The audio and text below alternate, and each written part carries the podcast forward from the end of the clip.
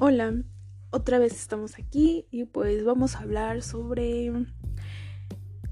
por qué es importante expresar nuestras emociones.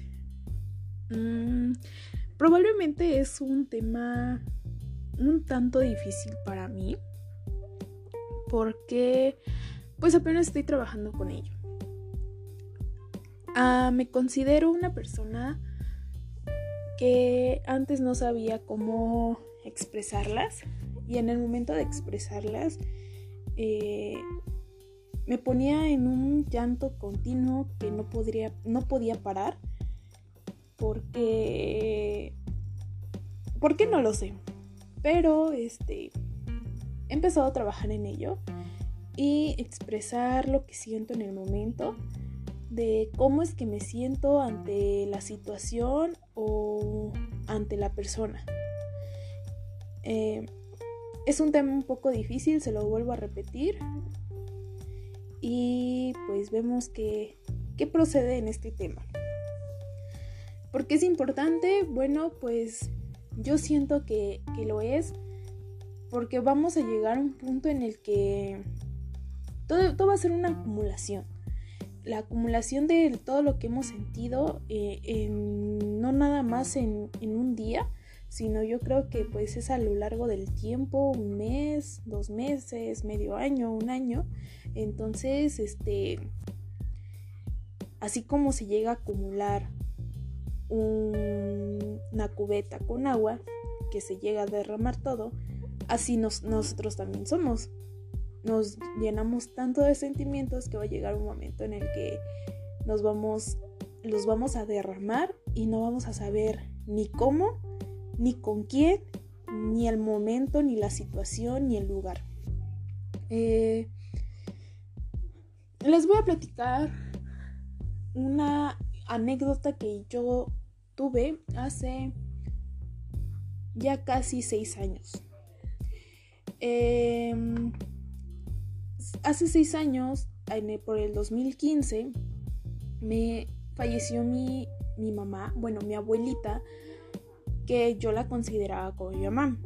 Yo vivía con ella desde, desde que nací hasta esa edad, hasta los 15 años, y falleció. Ah, en el momento sí lloré, pero nunca dije nada. Jamás dije algo respecto a ello. Pero pues mi familia se dio cuenta que yo vivía enojada con todo mundo por, por lo hasta porque el día en el día salía el sol, yo me enojaba, yo me molestaba, pero pues no decía nada. Em, fueron pasando los años y, y no, no lograba aceptar o expresar eso que, yo sentía. Eh, fueron muchas, eh, muchas rupturas en ese momento, muchos cambios porque pues falleció mi abuelita, eh, me cambiaron de escuela, me, cambié, me mudé de casa a la casa de mi mamá. Eh, tenía una relación, o sea, eran 2015, tenía 15 años, entonces como que en ese momento dices, ay, por favor, una relación a los 15 años no vale, pero pues metiéndonos a ese concepto o a ese, en ese momento, pues como que sí te llega a pegar, ¿no? Eh, llevamos tres cambios y, y yo, yo no lograba decir qué era lo que sentía, pero todo el mundo me decía que yo vivía enojada con la vida. Eh, pasé a lo que era segundo de prepa, tercero de prepa y es cuando mi mamá me dice que, que voy a estudiar. Yo le comento que pues mi abuelita y yo habíamos dicho que íbamos, que yo, yo quería estudiar criminología. Mi mamá no lo acepta. Eh, me voy a un viaje de Chiapas por vacaciones. Mi familia de allá, como sabía esa historia o sabía que, mi abuelita me estaba apoyando en, estudiar eso, pues también me apoyaron. Me y realicé un examen para, para entrar eh, estuve en unos, este, en, los mejores promedios. con beca y todo. ¿Qué me faltaba? Pues el permiso y, y, mis papeles. Le comento a mi mamá, mi mamá me dice que no, que me regrese a lo que es este Tehuacán, con el pretexto de que yo viniera con los papeles. Yo regreso y no me, no me da permiso de ella salir, no me da permiso, no me da mis papeles. Era todavía muy, bueno, tenía 17 años y pues me quedo aquí en Tehuacán. Mm, cualquier día llega, me dice, ¿sabes qué? Tú vas a estudiar enfermería, este es tu uniforme, el lunes te presentas. Entonces ahí ya va como que otra negación y otro cambio dentro de mi vida. Eh, yo ingreso a estudiar enfermería en la escuela que actualmente estoy este, cursando, la licenciatura, que ya la voy a acabar.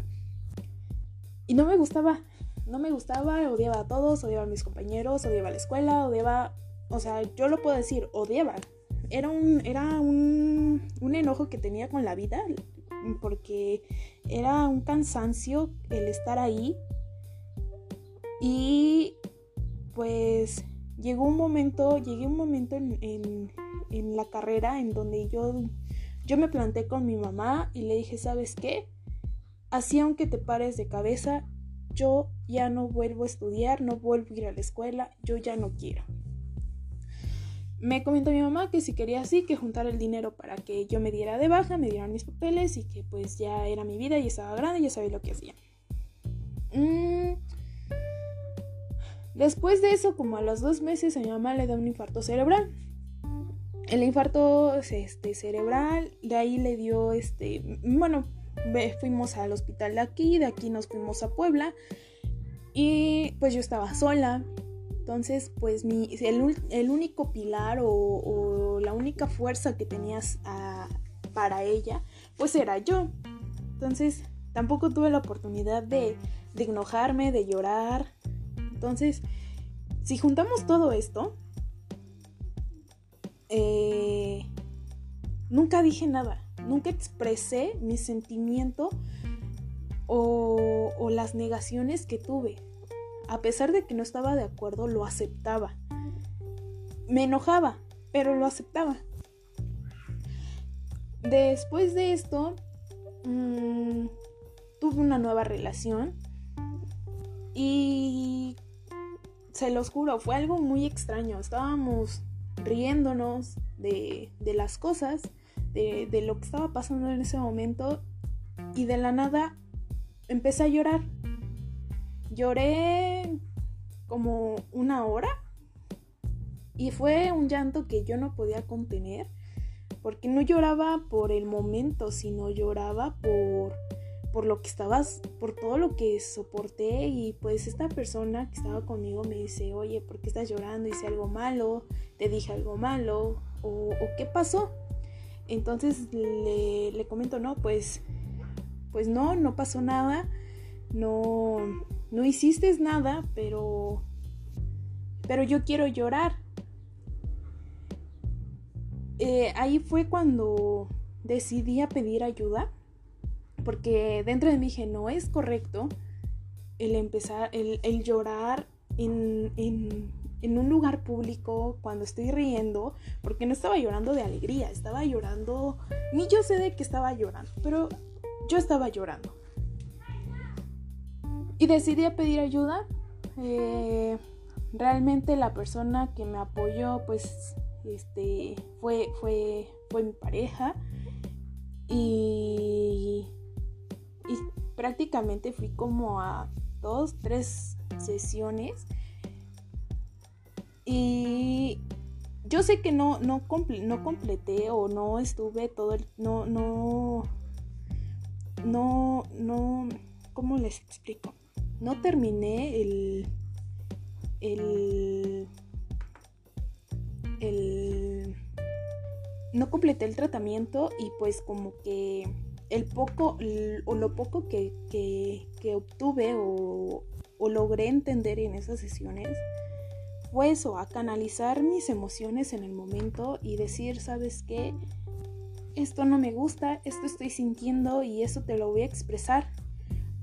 Eh, la persona que estuvo conmigo me dijo, me explicó el por qué me aguantaba las cosas o el por qué aceptaba y por qué en un momento tan de felicidad, por así decirlo, empecé a llorar. Y hasta este momento, pues he, em, estado manejando ese, ese, tipo de cosas y he aprendido a, a, a sobrellevarlo, a que si me, no me siento cómoda o, o no estoy bien o me duele algo,